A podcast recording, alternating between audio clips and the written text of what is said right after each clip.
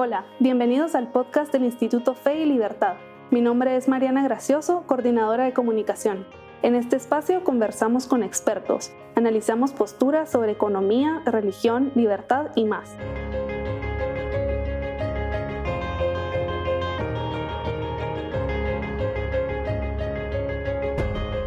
Bienvenidos a un nuevo episodio del podcast Fe y Libertad. Hoy nos acompañan Daniel Herbruger y Miguel Foronda para hablar de los retos en la educación y del poder del diálogo socrático en este, en este ámbito también. Y es que vemos que cada vez es más común que la corrección política, la cultura de cancelación e incluso la, la manipulación del lenguaje se adentre en las aulas y por eso creemos que es muy importante formar el pensamiento crítico en los centros educativos. Y nuestros invitados tienen muchísima experiencia en este tema. Miguel es catedrático universitario en los cursos de filosofía y ética y también ha sido profesor de filosofía para estudiantes de último año en el colegio. Y Daniel fundó SocraticKid.com, que es un programa de diálogos socráticos con niños de middle y high school en varios estados de Estados Unidos y ha participado también en varios programas de televisión y radio eh, en Estados Unidos hablando de este y otros temas. Si no me equivoco, ¿verdad, Daniel? Ah, bueno, el televisión ha sido de finanzas personales, ah, ah, pero le hemos metido un gran elemento político, especialmente en los últimos dos años, que pues, ha sido Telemundo, y les doy el crédito que hasta el día de hoy no ha habido gran censura, es decir, no me han prevenido de decir lo que hay que decir, especialmente cuando hablamos de temas monetarios. Excelente, pues bienvenidos Daniel y Miguel, qué gusto tenerlos en el podcast del Instituto Fe y Libertad. Muchas gracias Mariana. Gracias Mariana. Igual acá solo hace falta el café de Guatemala en persona. Cabal. No se verá. La próxima vez esperamos que sea, que sea en, persona. Buenísimo. Pues a ver, para comenzar les quería preguntar cómo se puede enseñar, justamente como mencionaba, en la era de lo políticamente correcto, porque por un lado creo que existe este temor a ser juzgado, a ser cancelado, como dicen aquí los jóvenes, a ser funado y los alumnos no se sienten cómodos expresando lo que piensan. Entonces, ¿cómo, ¿qué estrategias han utilizado ustedes para, para enseñarles a, primero, a tener pensamiento crítico y segundo, a sentirse cómodos, eh, no sé, tal vez con la crítica? Eh, como querrás, Daniel, ¿quién? No, por favor, adelante. Podemos, a ver, empecemos con Miguel, que es la... ah, ok. Entonces, yo, yo voy a decir primero eh, una cosa y es para lograr eh, que el alumno comience a dejar de tener miedo, me parece a mí, o la, o la, experiencia que yo tengo es verdaderamente escucharles sin juzgarles. Es decir, eso es como, eh, como, como, como, la primera, eh, como la primera cosa. porque si no, si cuando hablan, lo primero que uno hace es juzgar, aunque uno no les diga otra cosa, se callan. Ya no vuelven a decir eh, absolutamente nada de lo que tenían en la cabeza. Entonces yo creo que lo primero es un ejercicio de verdadera escucha. O sea, sin la escucha de real, o sea, no una escucha ficticia, porque uno puede callarse, pero no es escuchar.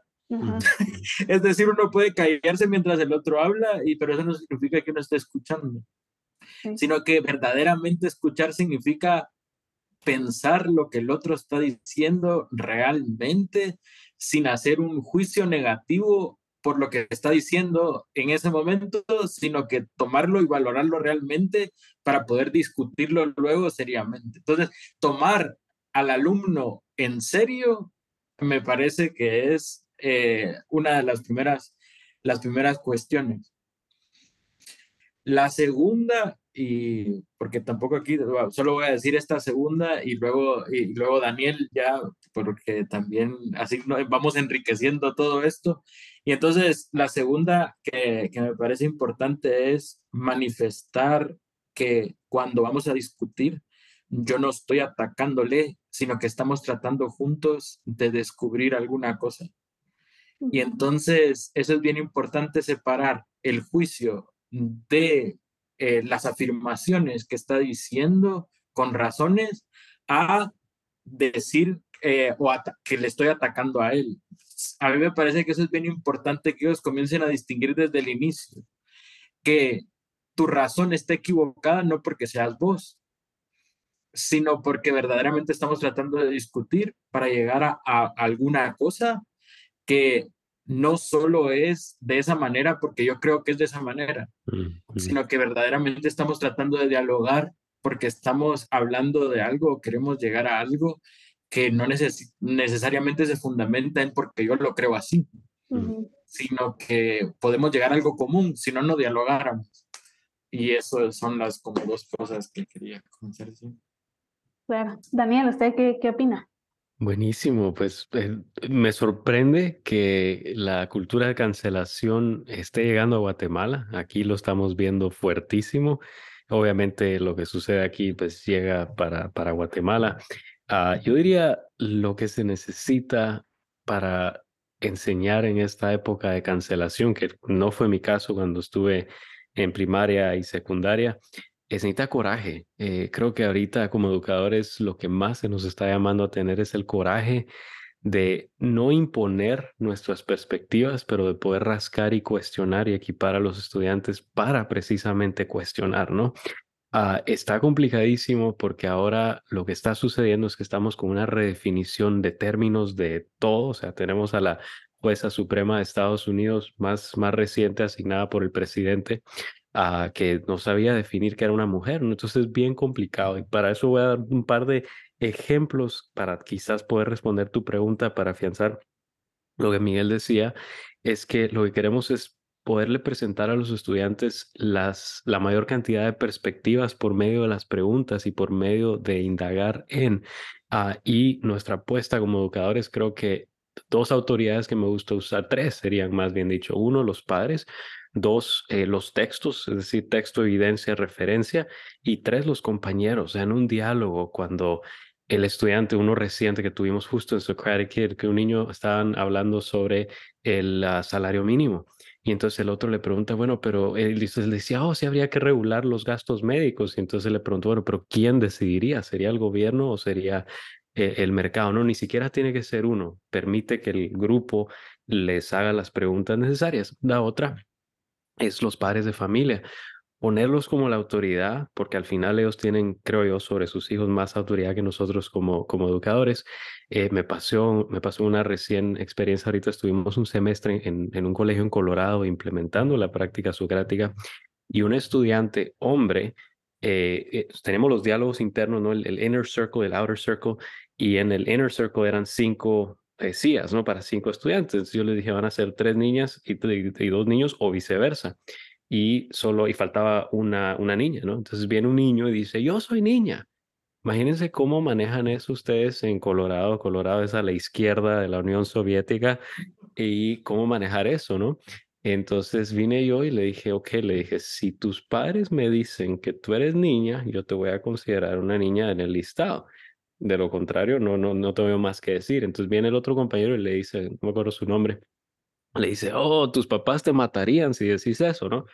Entonces ahí yo no tuve que meterme al lío y lo que hice fue elevé la autoridad de los papás, que esa es la gran batalla ahorita, ¿no? Es el Estado contra la autoridad de los padres. Ah, y la otra, esta es una experiencia de eso en San Antonio, Texas, ya hace dos años y pico, cuando se recuerdan, estaba todo el lío de las máscaras y los cierres escolares, etcétera. Yo estaba en un colegio, en un middle en San Antonio, y ah, yo fui a protestar a lo que se llama el school board y yo en ese entonces trabajaba en ese colegio y yo me paré enfrente del superintendente y le dije, mira, si el último presidente en ese entonces ya Trump había salido, le dije, si Trump hubiera promovido las máscaras, ¿ustedes le estarían forzando las máscaras a los niños? Y obviamente la respuesta era clara, que no, era San Antonio bastante de izquierda. Y te digo que el miedo que tuve, el nervio de decir qué va a pasar, o sea, imagínate, esto hasta era televisado, es decir, el distrito vacía su público, ¿no? Pero eso venía un poco de saber la batalla en la que estamos. Es decir, ahorita estamos en la batalla por defender la libertad, como creo yo que no hemos visto quizás desde la Segunda Guerra Mundial y nuestro rol es tan importante que para responder tu pregunta y no, no, no indagar más, es coraje, ¿no? Hay que buscar la forma de decir, ¿sabes qué? Sí, esto es lo que se toma, pero nuevamente elevando a los padres ah, y buscando la evidencia. Coraje, coraje y, eso, ¿verdad? Regresarle, perdón, el poder a los padres, porque creo que lo estamos dejando todo en manos de los centros educativos, de todo en manos del Estado. Y ya vamos a hablar de eso más adelante, pero siguiendo, quisiera continuar un poquito. Sí, Miguel quiere decir algo, le veo cara. Sí, yo quería decir algo porque me pareció interesantísimo lo de Daniel, ¿verdad? Esto como que, eh, es decir, ¿y has encontrado algún obstáculo con el tema de poner de nuevo la autoridad de los, de, de los papás? Porque eso me pareció interesantísimo. Pues mira, en Colorado, eh, afortunadamente el, colegio está en un condado eh, bastante conservador, entonces la tendencia ahí no tenés mucha fricción, eh, no, no, no, no recibimos mayor fricción, pero eso está a 20, que serán unos 35 kilómetros de Denver, que nuevamente en Denver es, es pura Unión Soviética, ¿no? Entonces no pasó nada, pero sí ese colegio estaba en las noticias. Luego en Socratic Kid por la forma en que lo filtramos, eh, no recibimos ese tipo de, digamos, de ataque ni de cancelación, porque para que un niño se pueda meter, mi entrevista no es con el niño, es con el padre, ¿no? Ellos tienen que ser filtrados, mm. a pesar de que, ponete, te voy a poner ejemplos incluso con la controversial, porque como en diálogo, al final uno no decide, son los padres, son los textos, es la evidencia, hubo un diálogo controversial sobre la Corte Suprema y su decisión sobre el mandato de vacuna que Biden quiso poner. Y en el grupo teníamos niños vacunados, niños no vacunados, con padres vacunados y padres no vacunados. Yo no, ellos no saben mi, perspectiva de eso. Lo regresamos a los papás, lo regresamos a, a la evidencia, ¿no? Del texto que la, la Corte Suprema no, no opinó sobre, el, eh, sobre la vacuna en sí, sino sobre quién tenía autoridad de Mm, forzar eso, ¿no? Entonces, al final, eh, a tu pregunta, creo que no. O sea, en mi caso no he recibido mucha fricción porque al final uno selecciona sus batallas y dónde va a ser bien difícil que te ataquen. Es decir, ponete en el caso de este niño que dijo, yo soy niña. Yo ahí, o sea, ¿quién me iba a atacar? ¿Me entiendes? O sea, el colegio tiene la lista y, y todavía tienen, a pesar de que es Colorado, tenían ahí su sexo, ¿no? Masculino, femenino. Yo me estaba yendo por eso y solo le dije, si tu padre me dice que es la otra cosa, yo voy a respetar eso, ¿no? Entonces, creo que ahí era muy difícil que me vinieran a atacar por ello, ¿no? Y como, y ahora y a mí también ya me da curiosidad, porque me imagino que a Miguel en los colegios también le debe pasar, ¿cómo manejan ustedes como instituciones cuando hay padres que quieren inscribir a los hijos dentro de sus instituciones, pero no están de acuerdo con lo que ustedes piensan. O sea, yo, yo tuve, estuve en un colegio católico y tuve compañeras cuyos padres no estaban de acuerdo con lo que el colegio predica, por decirlo, por decirlo así. Y entonces se va creando la imagen de, no sé, de discriminación, de ustedes me están, ¿verdad?, rechazando por pensar de una forma distinta. ¿Cómo lo manejan las instituciones? Miguel. Eh, Sí, yo la primera cosa que quería, que quería decir con respecto a esto, porque, digamos, sí, yo doy, yo doy clases en un colegio católico y, y entonces eh, la primera es que yo pienso que en el alumno eh, hay como un, los alumnos que no piensan o los papás que no piensan como el colegio, pero aún así los meten en el alumno hay como un cierto, esto lo estoy recibiendo, pero no me cala. Es decir, eh, es como una imposición desde fuera. Es decir, son cosas que me están tratando de, imponer desde fuera, que yo estoy en contra, pero tengo que tolerarlas porque ya estoy aquí. Las razones por las cuales los tienen ahí, pues hay veces que no llegan a ser tan explícitas de decir, mire, lo tenemos por esto. Pero la actitud de papás e hijos es, es esa. Y la manera de romper, no, no sé si se pueda romper o no, es verdaderamente eh, hacer un diálogo sobre por qué estás convencido de lo que estás convencido. O sea, no, no, no, no, no llegar como yo estoy en lo correcto y tú no lo estás sino buscar las razones que te han llegado o te han llevado a esa conclusión. Y entonces cuando, cuando se empiezan a hablar de las razones que nos llevan a la conclusión, porque si solo decimos la conclusión hay choque. Así, yo pienso esto y tú piensas esto, y ahí no se puede haber diálogo. Pero si la pregunta es, va, buenísimo, ¿y cómo llegaste a esa conclusión? Automáticamente empieza como la coherencia interna a romperse, porque muchas veces tal vez no se han puesto a pensar por qué hemos llegado a esa conclusión. Y entonces cuando, cuando, cuando se les pregunta eso, si se puede dialogar arriba, porque cuando ya llegó a la conclusión, ahí solo hay choque, o sea, esta conclusión contra esta y pa, pa, pero cuando empezamos a ver las razones, entonces empieza a haber un diálogo menos, menos chocante. Mm. Entonces yo pienso que la, no sé si es un método, pero yo creo que es la manera como actualmente tenemos convicciones tan distintas de poder dialogar, es cómo llegaste a eso. Yo esto lo aprendí, bueno, más que lo aprendí yo escuchando a un sacerdote ortodoxo y, y a Chesterton también, y entonces el tema que ellos proponen es eso. Va, ¿cómo llegaste ahí? Es más importante porque hable al diálogo que eh, decir yo no pienso como tú.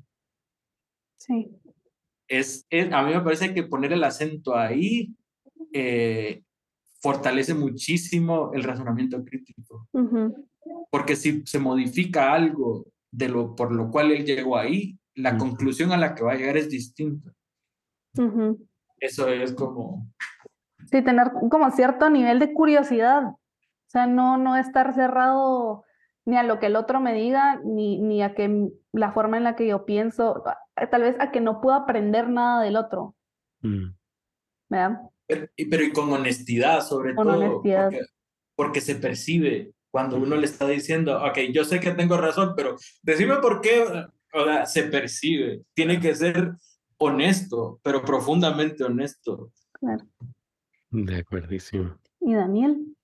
Bueno, te diría que eh, es complicado, ¿no? Porque, por ejemplo, en Guatemala, eh, comparado con Estados Unidos, allá el tema de los colegios bastante privados, eh, yo lo resalto como algo positivo acá. Es decir, Estados Unidos, el, la industria o el, área más socializada es la educación. O sea, es el 90% de los estudiantes van a colegios públicos y por eso es que los han vuelto centros de indoctrinamiento. Eso es lo que es hoy.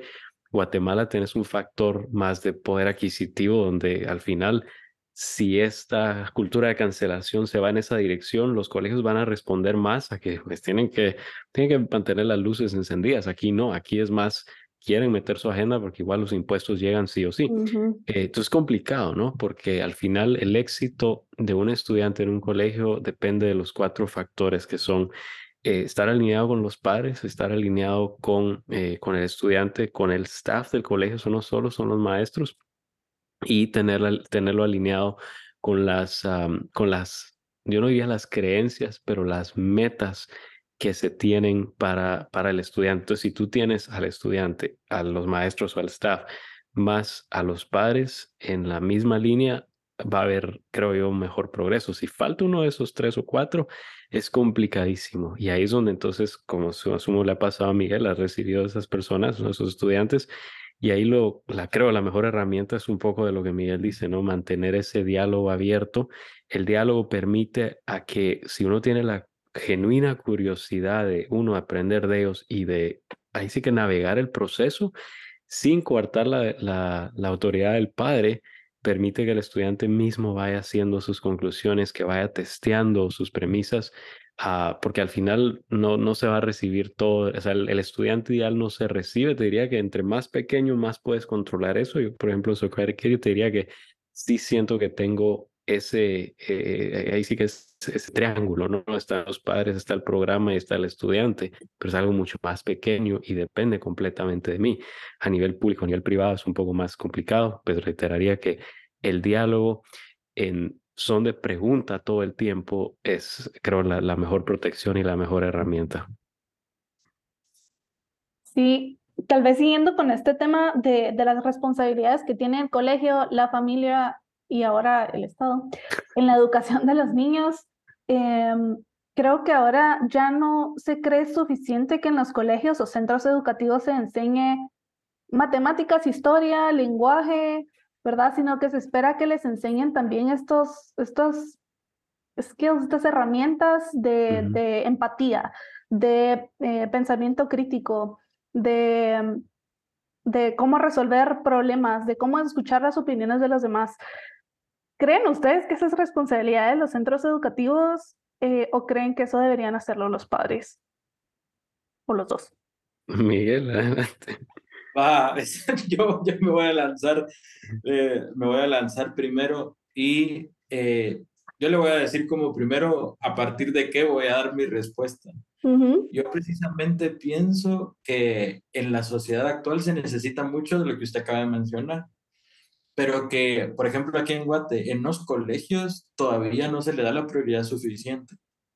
Se le da mucha prioridad a lo científico, a la matemática, a la estadística, a, pero no a formar eh, el corazón y las convicciones. Y entonces, ¿qué, qué es como a mí me parece que bastante del corazón se forma en la casa. O sea, aprender a amar lo verdaderamente amable y a, y a, y a, no amar lo que no es verdaderamente amable es en la casa. Pero eh, eh, precisamente yo ahí sí estoy de acuerdo con Daniel, que precisamente es importante que la familia y el colegio estén unidos, mm. porque yo voy a enseñarle a amar lo mismo que le enseñan a amar en su casa. Y ya, ¿verdad? Y porque esa es la, la formación del, del corazón. O sea, y, eso, y, eso es, y eso es vital. Entonces, en ese aspecto, tienen que ir unidos. Pero la otra, eh, y, y, la otra, y, el otro aspecto es que en el colegio, aunque la labor es profundamente de los padres, sí me parece que tiene que haber un mayor esfuerzo para eh, verdaderamente eh, formar en que yo luego voy a formar parte de una comunidad. Y esa comunidad también hay que formar en que actualmente las convicciones que tienen muchas personas son distintas. Y precisamente por esa razón hay que aprender a dar razón de lo que pienso. Porque si no, si no se da eso, la otra opción es la violencia. Necesariamente, si no se puede razonar en la polis, la otra es la violencia. Y eso es lo que lamentablemente está llegando a pasar. No nos podemos poner de acuerdo. La razón se deja fuera y a la ausencia de la razón, la fuerza. Y eso es importante que se dé en los colegios, porque en los colegios, aunque sean de una cierta creencia, aunque los familiares inclusive, hay muchachos que llegan a eh, convencerse de, no sé, de que son de otro género, así lo podemos eh, decir de una manera. Y dentro de la comunidad educativa hay que enseñar a dialogar y convivir con todas las personas porque si no se vuelve eh, una segmentación insostenible, porque no se hace comunidad, no se hace, sino que lo que se hace es lucha. Y, esto, y esta parte me parece que en nuestros colegios guatemaltecos todavía está un poco, no sé si en pañales, o, pero sí me parece que falta. Me falta crecer. ¿Y allá? Mira, yo, yo resalto, creo que en Guatemala, si supiéramos el tesoro que hay en Guatemala educativo, eh, creo que se apreciaría más. Teniendo los dos puntos de comparación, tuve la experiencia en Acton, Guatemala, estuve en Valle Verde, eso fue mi, fui estudiante y también estuve como, como facilitador de diálogo muy al inicio. entonces he tenido como las diferentes perspectivas. Estuve en, en Acton, San Antonio, luego en un distrito público en San Antonio, luego en Colorado. Eh, entonces he visto los diferentes ambientes y te digo que Guatemala parece que retiene mucho más de ese elemento de comunidad y familia, familia, colegio, que lo que sucede acá. Aquí se ve más a nivel privado, a nivel público hay una barrera tremenda. Te voy a poner un ejemplo. Guatemala, por lo menos en Acton, era una comunidad pequeña cuando empezó, fue creciendo poco a poco. Pero incluso en el Valle Verde, eh, te diría que mínimo, mínimo en el Valle Verde, eso que eran bastantes, eh, habrían 10 familias que conocían a la misma familia de uno, ¿no? Como pasa en Guatemala, alguien conoce a alguien eh, más pequeño, ¿no? Eh, luego en Acton, de verdad que creamos un modelo casi familiar donde todos los padres de familia, hasta de los niños más pequeños que yo no tenía mucho que ver con, me conocían, conocían elementos de mi familia. O sea, había un factor bien directo donde había esa, digamos, como entrega de cuentas de sociedad, donde no podías diferenciar o, o eh, quitar el efecto que tenía la participación de niño en el colegio con la participación de lo que sucedía en casa. Entonces, a tu respuesta, yo creo que eh, lo que está tratando, y esto es mi perspectiva casi política, ¿no? Lo que está tratando el Estado es de querernos hacer la diferencia, es decir, el colegio no tiene nada que ver con los padres. Y yo te diría que en teoría, yo estoy de acuerdo con eso, pero la forma en que se, se combinan es que los padres estén involucrados, es decir, que los papás sepan absolutamente todo lo que esté pasando. Entonces, por un ejemplo, cuando lanzamos Socratic ya hace dos años, y, y, pues ya estamos, ya tenemos el segundo grupo, ¿no? Todos los textos, conforme se iban creando y se iban haciendo los, las selecciones de texto, antes de que el niño lo recibiera, se le mandaba al padre. Por si el papá tenía alguna objeción, mira, yo no quiero que mi hijo participe en este texto, ellos podían hacerlo. Una vez tuvimos un estudiante que el papá dijo, mira, me preocupa un poco ese texto, no va a participar en este, pero de ahí ellos tienen la autoridad completa, pero eso requiere tarea, es decir, los papás tenían, si, si querías alegar, tenías que ver, ok, tengo que leer esta porción y saber si esto es para mi hijo o no. Entonces, siempre y cuando el padre reciba transparencia, yo no veo problema con que los dos sean elementos de nutrición del pensamiento crítico. Ahora, el problema acá, y tú decías, ah, se dan los, uh, lo que se llaman los core subjects, ¿no? O sea, matemática, estadística, ciencia. En Estados Unidos nos estamos yendo en otra dirección completa, que es ni siquiera cubrir eso, porque ahora se está diciendo que poner notas, que, uh, que cubrir core subjects es, racista. Es decir, ahora si tú sacas un 50, estás siendo racista, ¿no? O sea, todo ahora aquí es racismo, racismo, racismo. Eh, y eso se está yendo al otro extremo, ¿no? Donde creo que es una combinación de tener ese aprendizaje, digamos, en nivel o en formato, eh, ay Dios, em, como cátedra, y tener ese elemento de diálogo. Ambos son espacios, porque si nos vamos mucho, y eso te lo digo, me fascina el diálogo, Socrates quiere es, diálogo socrático, el reto ahí es que puedes caer en que todo se vuelve relativo, y eso es lo que están queriendo meter mucho acá. Y bueno, no meten diálogo, porque tampoco les gusta hacer preguntas, pero si te metes en ese relativismo, ahí es donde nos vamos en la dirección que creo se está yendo todo esto de no podemos definir que es mujer, todo se vale, etcétera, y es problemático justamente en esa línea iba mi próxima pregunta, porque creo que hay una diferencia entre formar a los jóvenes y adoctrinarlos. Entonces, ¿cómo, dónde, está, ¿dónde está la barrera? ¿Cómo, cómo separamos cada uno de estos? Eh, porque igual le puedo enseñar a un niño en qué tiene que pensar, eh, o como decía Miguel, enseñarle a pensar. Y, y cómo se van aplicando estas, estas estos métodos en la clase, porque habrá algunas materias que faciliten ese diálogo, eh, no sé, tal vez las humanísticas, pero tampoco nos vamos a poner a discutir o a dialogar en matemática, ¿verdad? Entonces, eh, ¿cómo, ¿cómo podemos incluir estas herramientas en, en, la, en las clases? Antes de dejar a Miguel, dale Miguel, pero sí, sí, tristemente, no, pero dale tú solo un pequeño comentario con lo ah, de cómo dialogar de matemáticas. Sabes que el comentario de medios de izquierda es que la matemática es una creación de los racistas blancos. Eso es lo que se está diciendo acá. Y tú dices, sí, ¿en qué mundo? ¿No? Pero bueno, Miguel, dale.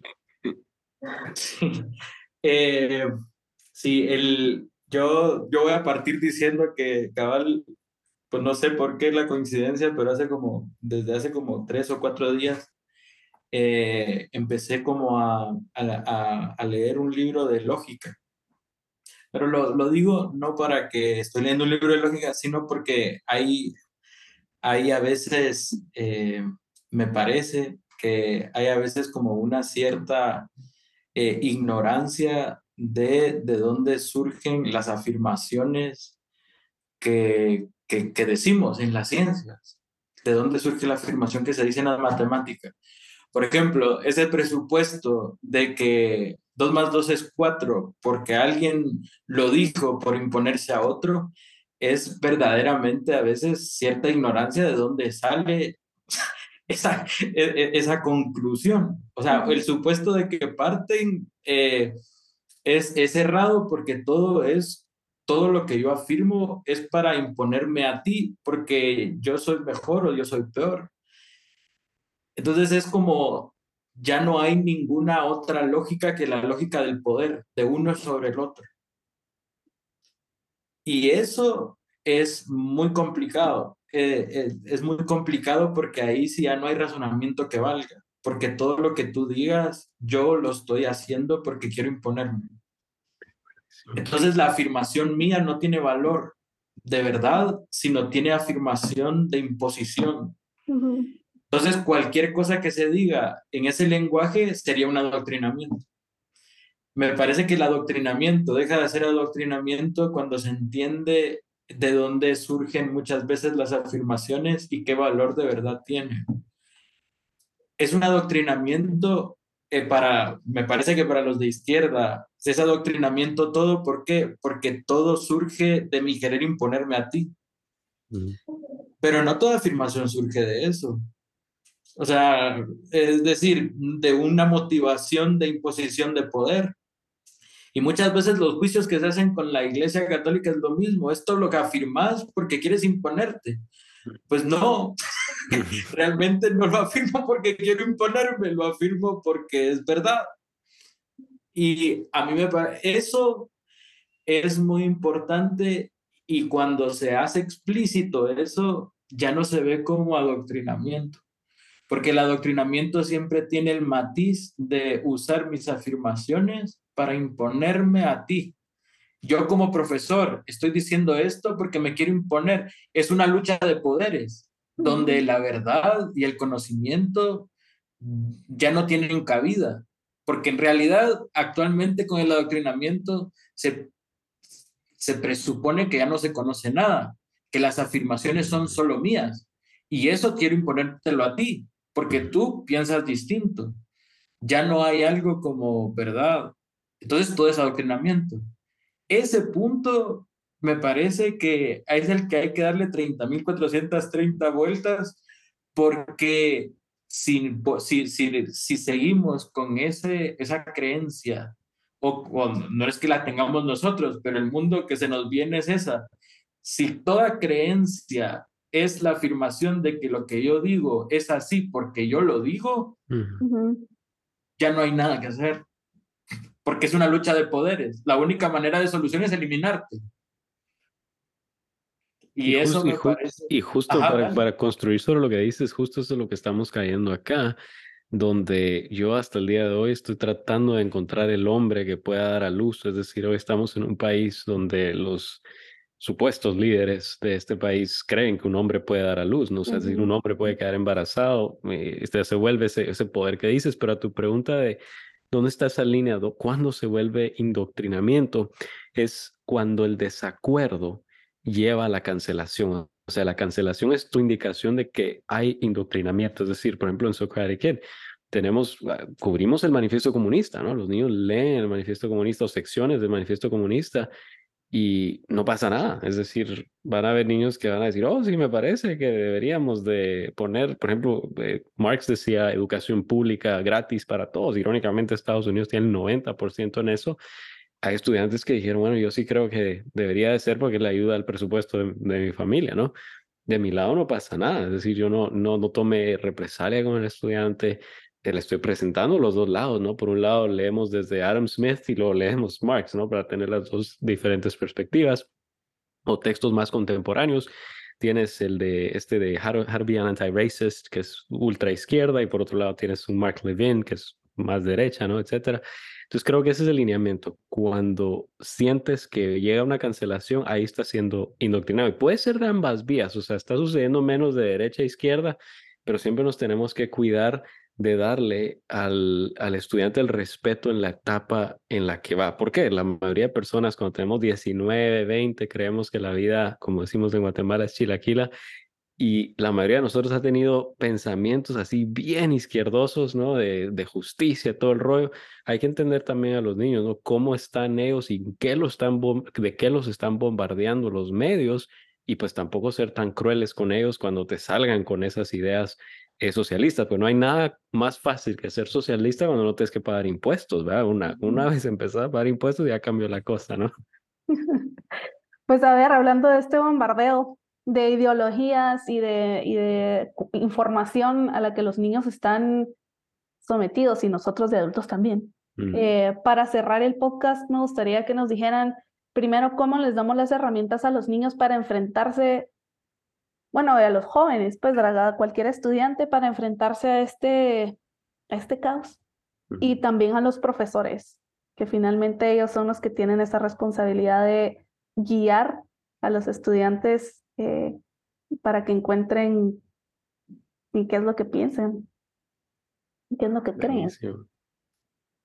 Miguel. Ah, yo, yo voy a comenzar primero y es la, me parece que a mí, desde el contexto de los colegios y cosas así, es, eh, se forma primero con el ejemplo. Es, es en el fondo que cada problema que surge en el aula se recurre al, al diálogo como herramienta y al raciocinio como mejor vía de solución del problema es, a mí me parece que eso eh, no está en ningún pensum. Y eso, eh, y, y eso ayuda a que el alumno, aunque uno no le diga nada, vea el razonamiento como la mejor herramienta para resolver los problemas entre personas.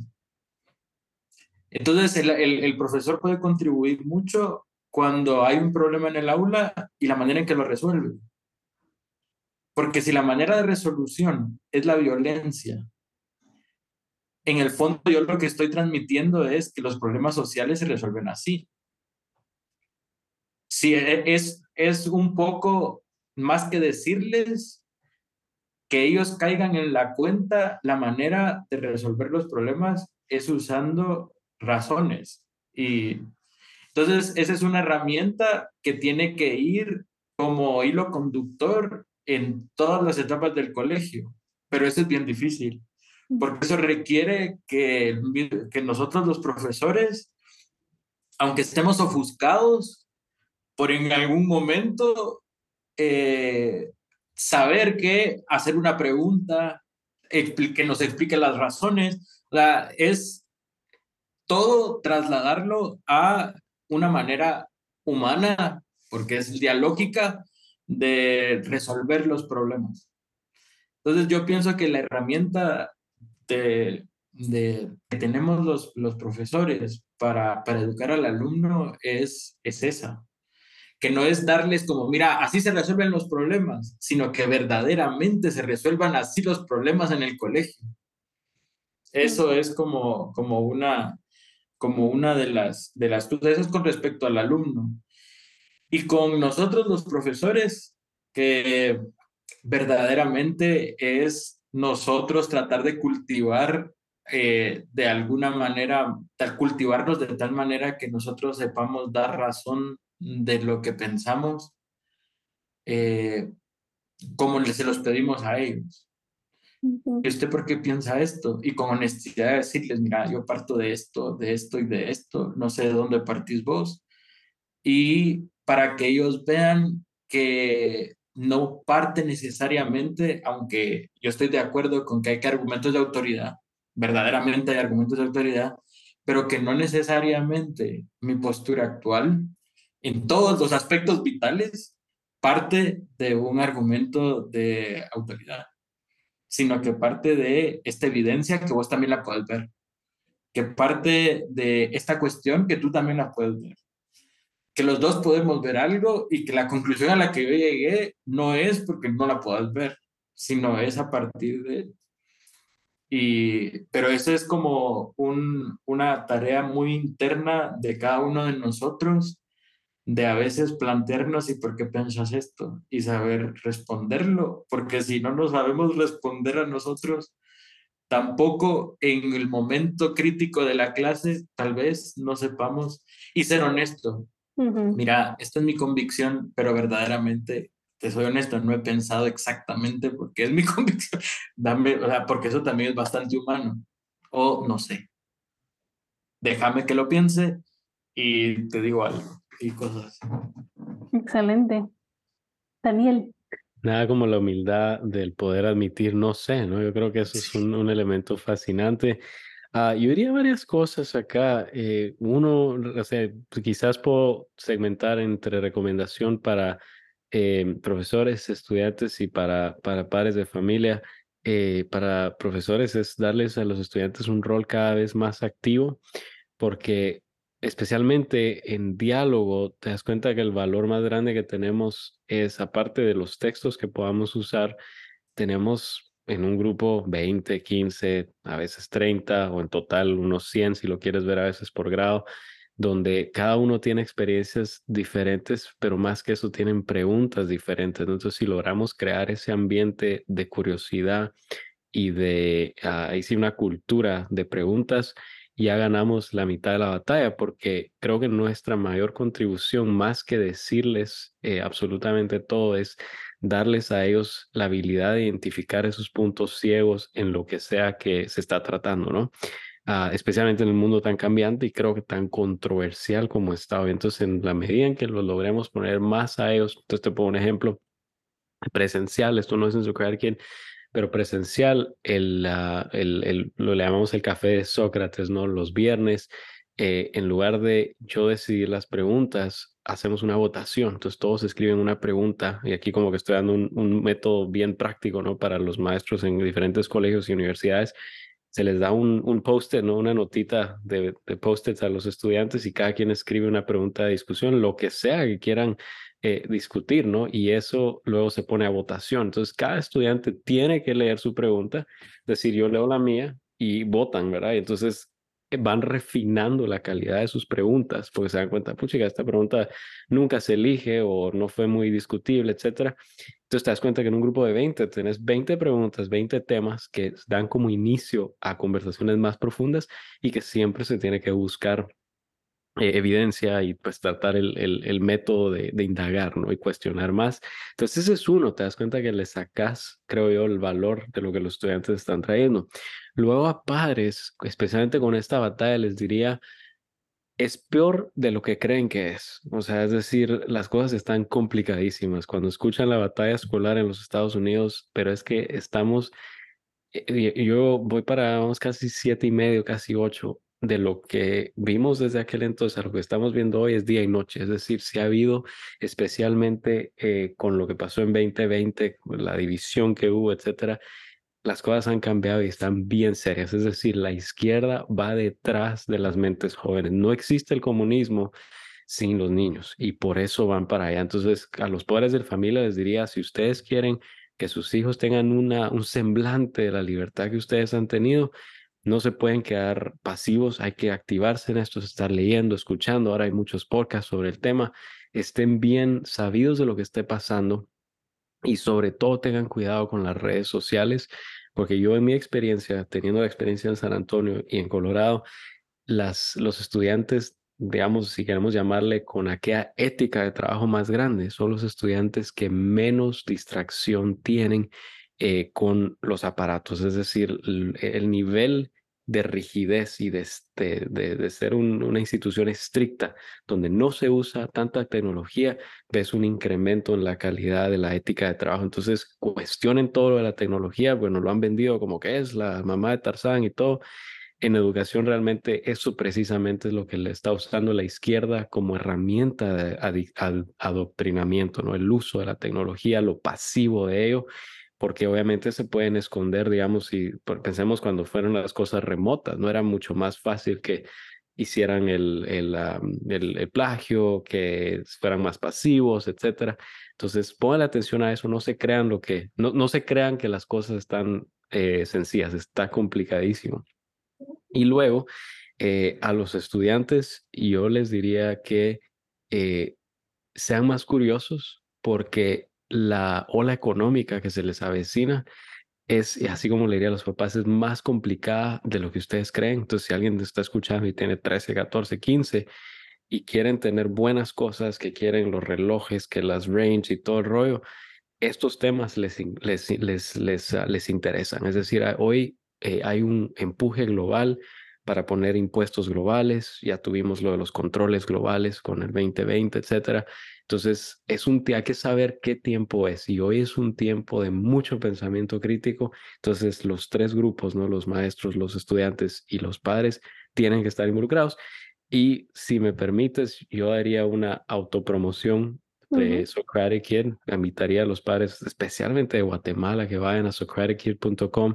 Tenemos tres estudiantes de Latinoamérica en el segundo grupo, ¿no? Le, leamos la clase del 2023.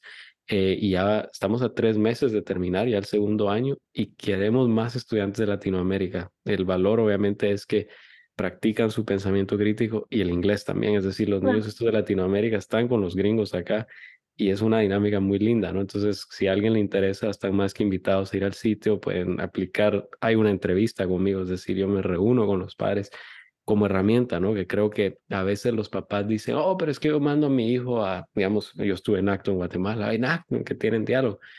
Señores, no es suficiente. Es decir, si lo mandan al Valle Verde, el Valle Verde metió bastante de, de diálogo, no es suficiente. es decir, hay mucha pasividad en la educación y el tiempo está de urgencia para que le pongan a sus hijos mucha más candela al cuestionar a la autoridad y a saber que el socialismo va fuertísimo y la prueba es que Estados Unidos nunca había sido tan socialista como lo estamos viendo hoy.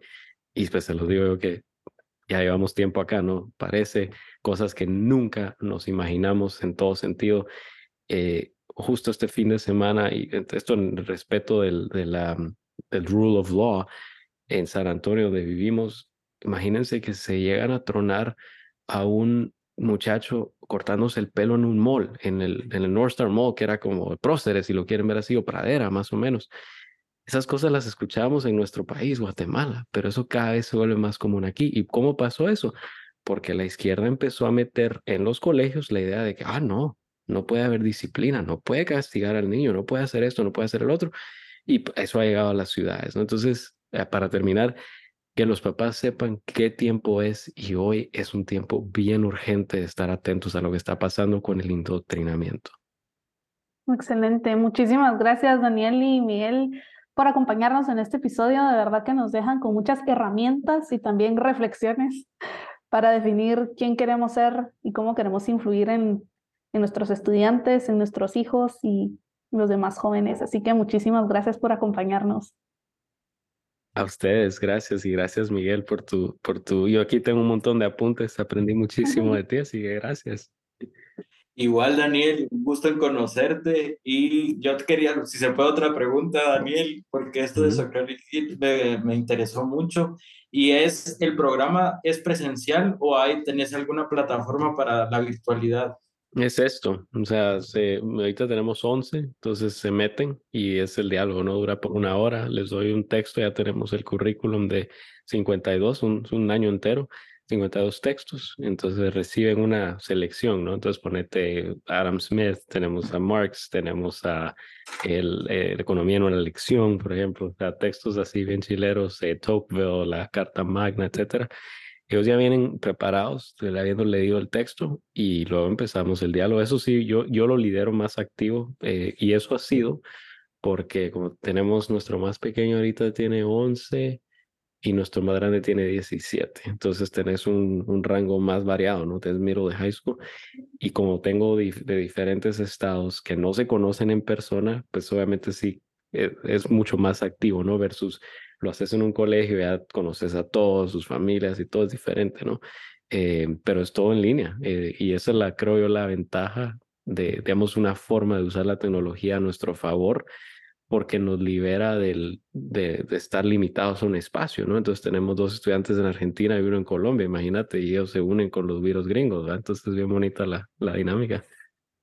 Es que sí está, está interesante para sugerírselo a algunos estudiantes. Sí, no, decirle a los papás más que bienvenidos y, y, ahí vamos, o sea, ya segundo año, ya, ya podemos decir, y ahí están los testimonios, los papás les gusta que es un genuino diálogo, no es indoctrinamiento, ellos no saben lo que yo pienso, o sea, los papás algunos saben porque hablamos, pero sus hijos no saben, es decir, yo jamás les voy a decir qué pienso de las decisiones, porque tenemos un mes entero de decisiones de Corte Suprema, ¿no? La, el, aborto, por ejemplo, cubrimos cuando fue aprobado y ahorita que fue, que fue negado, ¿no? Ellos no saben qué pienso yo, yo soy, y soy bien opinión, tengo mucha opinión de eso, ¿no?